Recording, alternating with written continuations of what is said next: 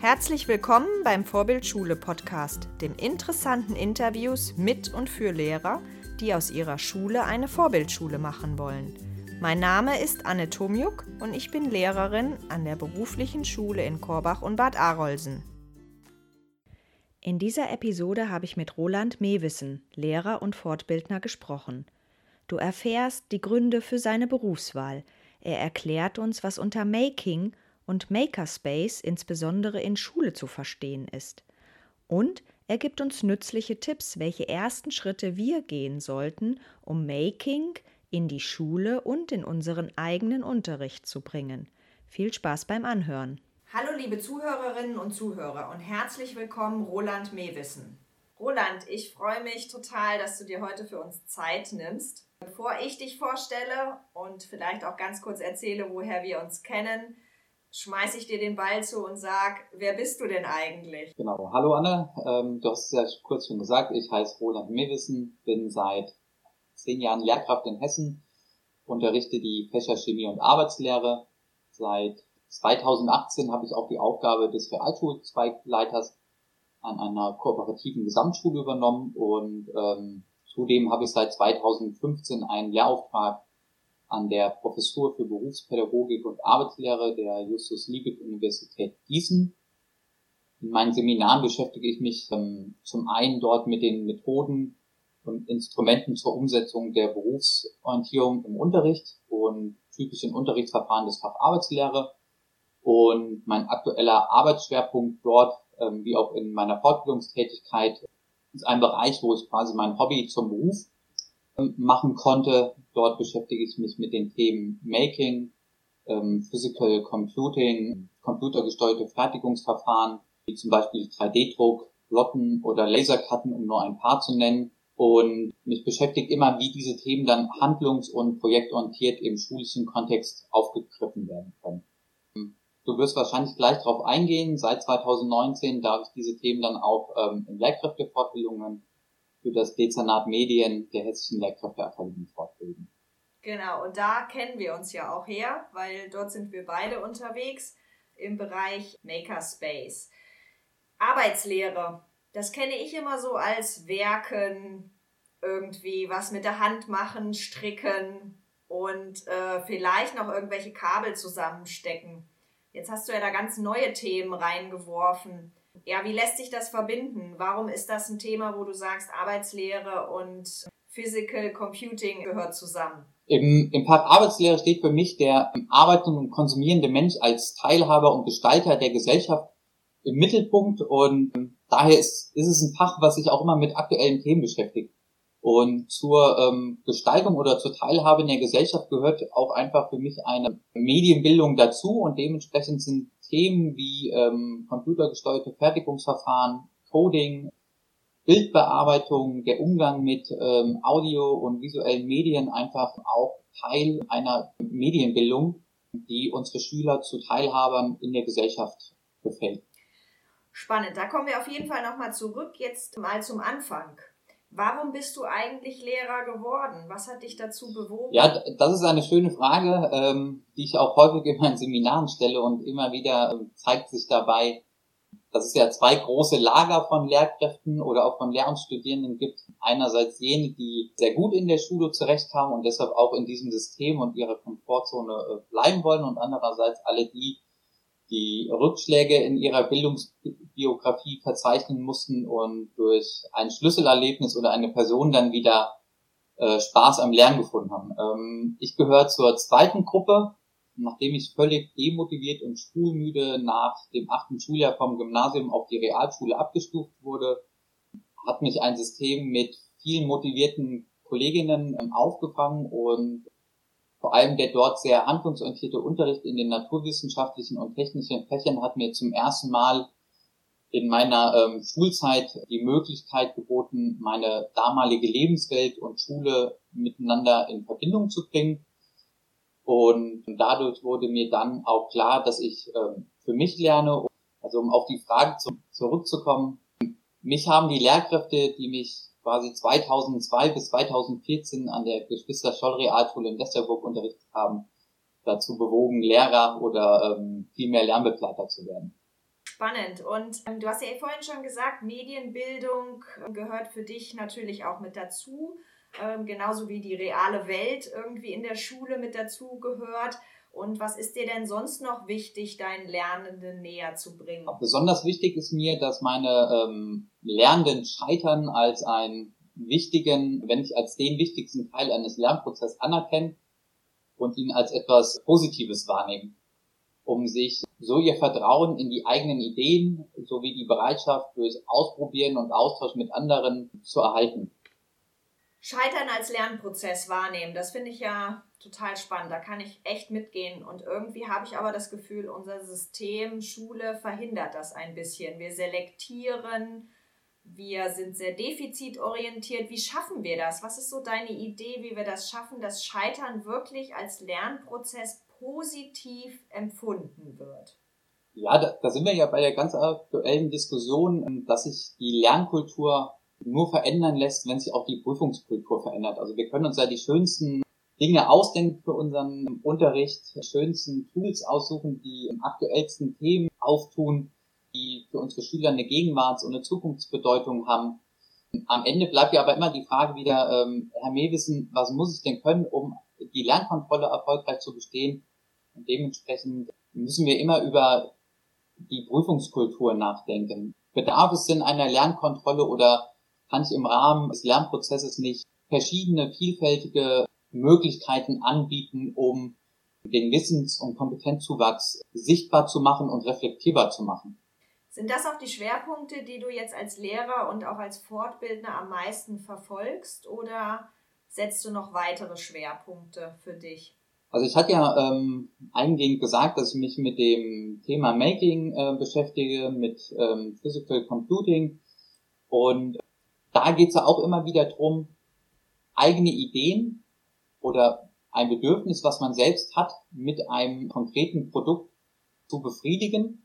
Und die Entwicklung des Produkts geschieht in der Regel gemeinschaftlich, also interdisziplinär. Ich tausche mich mit ähm, Lernpartnern in meiner Lerngruppe aus, tausche mich mit Personen außerhalb der Schulgemeinde aus über Foren, sammle Ideen ähm, bei äh, Projekten meiner Mitschüler, aber auch im Internet, in außerschulischen Lernorten und präsentiere am Ende auch mein Produkt. Und zwar auch äh, den Weg dorthin, welche ähm, Hürden ich nehmen musste, äh, wo mir andere geholfen haben und zeige auch einfach auf, wie mir die Hilfe der anderen weitergeholfen hat und, und teile zum einen meinen Lernweg, aber auch mein Lernprodukt.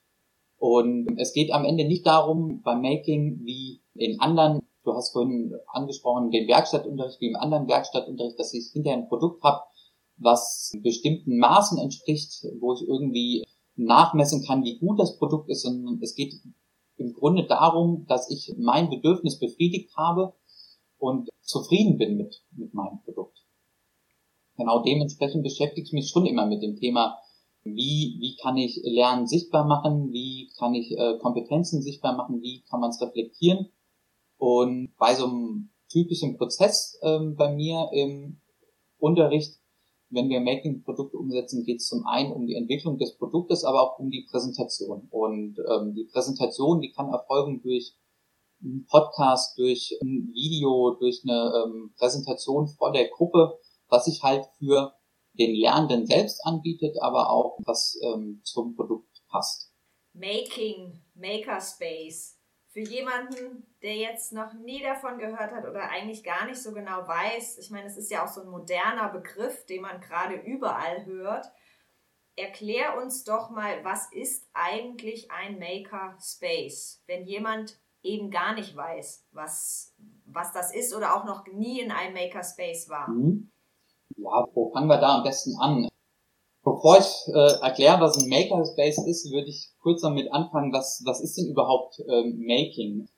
Und wo, wo kommt das Ganze her und warum hat es auch eine Relevanz für Schule und Unterricht? Und wenn wir uns die Maker-Bewegung anschauen, dann zeigt sich eigentlich, dass es ein globaler Trend ist, der äh, in Form von Fernsehshows, diversen YouTube- und Instagram-Kanälen oder auch Plattformen und Verkaufsportalen wie Davanda oder Etsy ähm, sichtbar wird und entscheidend ist beim Making immer, dass Menschen etwas aktiv produzieren und dabei Technologien nicht nur nutzen oder konsumieren, sondern diese auch begreifen, selber gestalten und zum Teil neu denken. Ähm, Making ist somit gelebte Partizipation auf Ebene selbstbestimmter Produktion.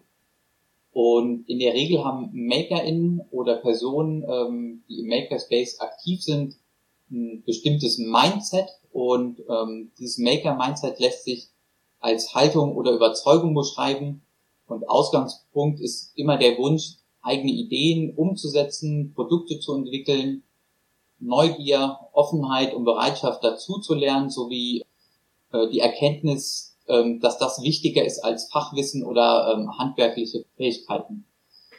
Und Erkenntnisse werden im Makerspace immer durch den Austausch mit ähm, Kolleginnen, durch Ausprobieren und regelmäßiges Scheitern gewonnen. Und besonders wichtig sind dabei ähm, immer Vertrauen in die eigenen Ideen, Beharrlichkeit sowie Geduld mit Mensch und Material. Und dann stellt sich natürlich die Frage, ähm, was ist denn dann Making in der Schule? Und Making in der Schule ist für mich das kreative Tüfteln, bei dem sich analoger und digitaler Techniken und Materialien bedient wird, um ein für die Gemeinschaft interessantes Problem, bevorzugt in Teamarbeit, zu lösen, Produkte zu entwickeln oder auch Produkthaltbarkeiten zu verlängern. Und das pädagogische Potenzial von Making liegt dabei im Durchdringen vielfältiger Lebensbereiche von Kindern und Jugendlichen, ähm, was nicht an bestimmte Schulfächer oder Bildungsbranchen gebunden ist, sondern Handwerk, Kunst, Pädagogik, Informatik und Naturwissenschaften einschließt. Also stelle ich mir das so vor, äh, braucht man einen Raum und du legst da einfach ein bisschen Technik hin und ähm, wie ein Computer, wie eine Kamera, wie ein Laptop mit irgendwelcher Software drauf und dann kommen Jugendliche dahin und du gibst denen Probleme vor oder bringen die ihre Probleme mit oder kommt das Problem an sich? Ähm, und dann fangen die an, da mal zu probieren. Ist das so oder wie kann das noch in der Schule sein? Also der Raum, der Raum der Makerspace selbst ist erstmal nicht die Grundvoraussetzung, sondern wie schon angesprochen, erstmal die Haltung.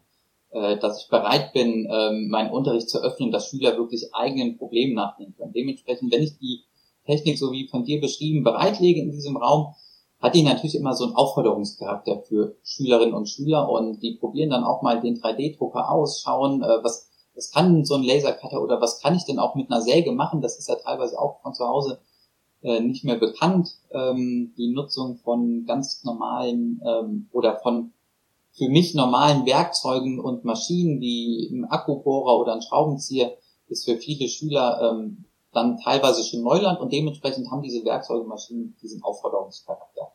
Und Ausgangspunkt ist dann aber immer hm, für den Jugendlichen oder für die Schülerinnen und Schüler ein wichtiges Problem, persönlich wichtiges Problem. Und das ist natürlich am Anfang, wenn man mit so einem offenen Projekt startet, relativ schwierig für Schülerinnen und Schüler, so ein Problem selbst zu identifizieren und sich damit zu beschäftigen. Und dementsprechend ist mein erster Schritt, nachdem die Schüler sich mit diesem Materialien und Werkzeugen, die ihnen zur Verfügung stehen, vertraut gemacht haben, dass wir so eine kleine Herausforderung ähm, benennen oder das Themenfeld abgrenzen und die Schüler dann in diesem Themenfeld ein Problem identifizieren. Ein Beispiel ist, so, was sich immer gut anbietet, dass man sich erstmal das naheliegendste nimmt, ähm, wo treten denn Probleme im Schulalltag auf? Und dass man, ähm, dass die Schüler dort ähm, ein Problem für sich identifizieren, was sie lösen möchten. Ein schönes Beispiel, was ich immer habe, ist eine Schülerin, die sich massiv geekelt hat vor dem ähm, Wischen der Tafel, weil sie im neuen Nebengebäude ihren Klassenraum hatte und an diesen Tafeln gab es keinen Schwammhalter. Und der Schwamm lag immer im Waschbecken, war morgens nass und hat dementsprechend auch gestunken und sie hat sich geekelt und hat sich dann dieses Problem rausgepickt in der Herausforderung, ähm, das Schulgebäude zu verbessern und hat einfach fürs Nebengebäude Schwammhalter entwickelt, die sie drucken konnte und nachmontieren konnte in jedem Raum, so dass sie morgens jetzt in den Raum reinkommen konnte, einen trockenen Schwamm in die Hand nehmen konnte und äh, die Tafel wischen konnte. Also wenn ich jetzt nah am Unterricht bleibe, Zum Beispiel, Klausur ist geschrieben, stellt sich in der Klausur raus, es gibt so fünf verschiedene Themen, die die Schülerinnen und Schüler noch nicht verstanden haben. Lehrer geht rein, sagt, ähm, die Idee ist ja, man muss sich damit nochmal beschäftigen. Von Schülerseite ist da meistens wenig Lust dazu. Ne? Thema ist abgehakt, nächstes Thema kommt. Lehrerin oder Lehrer geht rein und sagt, heute machen wir mal was, ähm, das sind die drei Themen, wer macht so was und ihr erklärt den anderen einfach mal dieses Thema und macht ein kleines Video darüber. Ist das schon Making oder ist das noch kein Making mit deiner Haltung, mit deinem, was du erzählt hast? Ja, also das, was du beschrieben hast, hat für mich auf jeden Fall Aspekte des Making aufgegriffen. Also ich teile mein Wissen mit anderen gemeinschaftlich. Das ist für mich immer äh, ganz wichtig ähm, beim Making. Und dementsprechend wäre die Frage, du hast jetzt hier auch wieder ein konkretes Produkt, das Video, da kann ich mich kreativ austoben. Also im Grunde genommen würde ich, würde ich dein Projekt, so wie du es beschrieben hast, auch ähm, mit, mit zum Making im weitesten Sinne zählen. Ähm, für mich natürlich stehen da schon immer ähm, Produkte äh, im Raum, die ich, die ich anfassen kann. Also da, da komme ich einfach aus, aus der Bastelszene, wo ich ein konkretes Produkt produziere. Aber auch ähm, audiovisuelle Produkte, reine digitale Produkte gehören natürlich zu so einem Making-Prozess dazu. Mhm. Jetzt, jetzt waren wir, du hattest jetzt auch wieder die ähm, Klausur an, angesprochen und hattest vorhin auch gefragt, was ist denn so ein Raum in der Schule? Was, was für mich Making nicht ist, ist auf jeden Fall, es ist kein Unterrichtsfach, sondern eher ein erweiterter Lernort für Nachhaltigkeit, Mitbestimmung, Technikaneignung und transformatives Lernen. Und jetzt haben wir ja häufiger schon in unserem Gespräch gerade den Begriff Making, Makerspace genutzt. Das Problem daran ist ja auch, dass der Begriff Making ähm, aktuell häufig genutzt wird, aber gar nicht so genau definiert ist. Ähm, der Makerspace beschreibt quasi eine Grundidee, die mit ganz vielen Begriffen vor schon äh, umschrieben wurde. Also Makerspace, offene Werkstatt, Lernlabor, Repair-Café, äh, Syncfabrik und alle weiteren Begriffe, die man hier nennen könnte, stehen ja eigentlich für einen offenen Lernraum, in dem Menschen zusammenkommen, um Dinge gemeinschaftlich zu erschaffen. Und ähm, dementsprechend, das war ja auch für eine Frage für dich, was ist denn so ein Makerspace? Ist für mich ein Makerspace eine offene Lernwerkstatt, ähm, wo man nach Herzenslust experimentieren und äh, produzieren kann, um im Unterschied zur traditionell offenen Werkstatt auch äh, mit digitalen Technologien und Produktionsverfahren wie 3D-Scannern, 3D-Druckern, Plottern, Lasercuttern halt konkrete Produkte herzustellen. Und ähm, neben klassischen Werkstoffen und Materialien wie Pappe, Kunststoff, Holz und Metall ähm, können Makerinnen auch äh, mit Mikrocontrollern, verschiedenen Sensoren, Aktoren ähm, ihre Produkte ähm, herstellen beziehungsweise diese in ihre Erfindungen einbauen. Und das ist ja dann auch eigentlich ein Hinweis oder beziehungsweise ein, eine Möglichkeit, um Lernen in der digitalen Gesellschaft zu ermöglichen. Und hier, wie du das beschreibst, ist es ja auch ein wunderbarer Zusammenschluss zwischen einem analogen oder was du in der Hand hast, irgendwelchen Produkten, die du herstellst und dann eben auch die digitalen Möglichkeiten, um das eben auch in Schule zu bringen. Vielleicht ähm, zum Abschluss nochmal wenn jetzt jemand uns hört und sagt, boah, total cool, will ich auch mal ausprobieren. Was sind so die ersten Schritte, die du jetzt empfehlen würdest als Tipp zu sagen, das sind die Schritte, um hin in diese Haltung zu kommen, um hin in diese Offenheit des, der, des Unterrichts zu kommen, um eben auch in dieses Experimentieren zu kommen. Hast du da ganz konkrete, ja, so ein Leitfaden oder ganz konkrete Tipps, wie man das jetzt machen kann, damit man morgen quasi schon beginnen kann.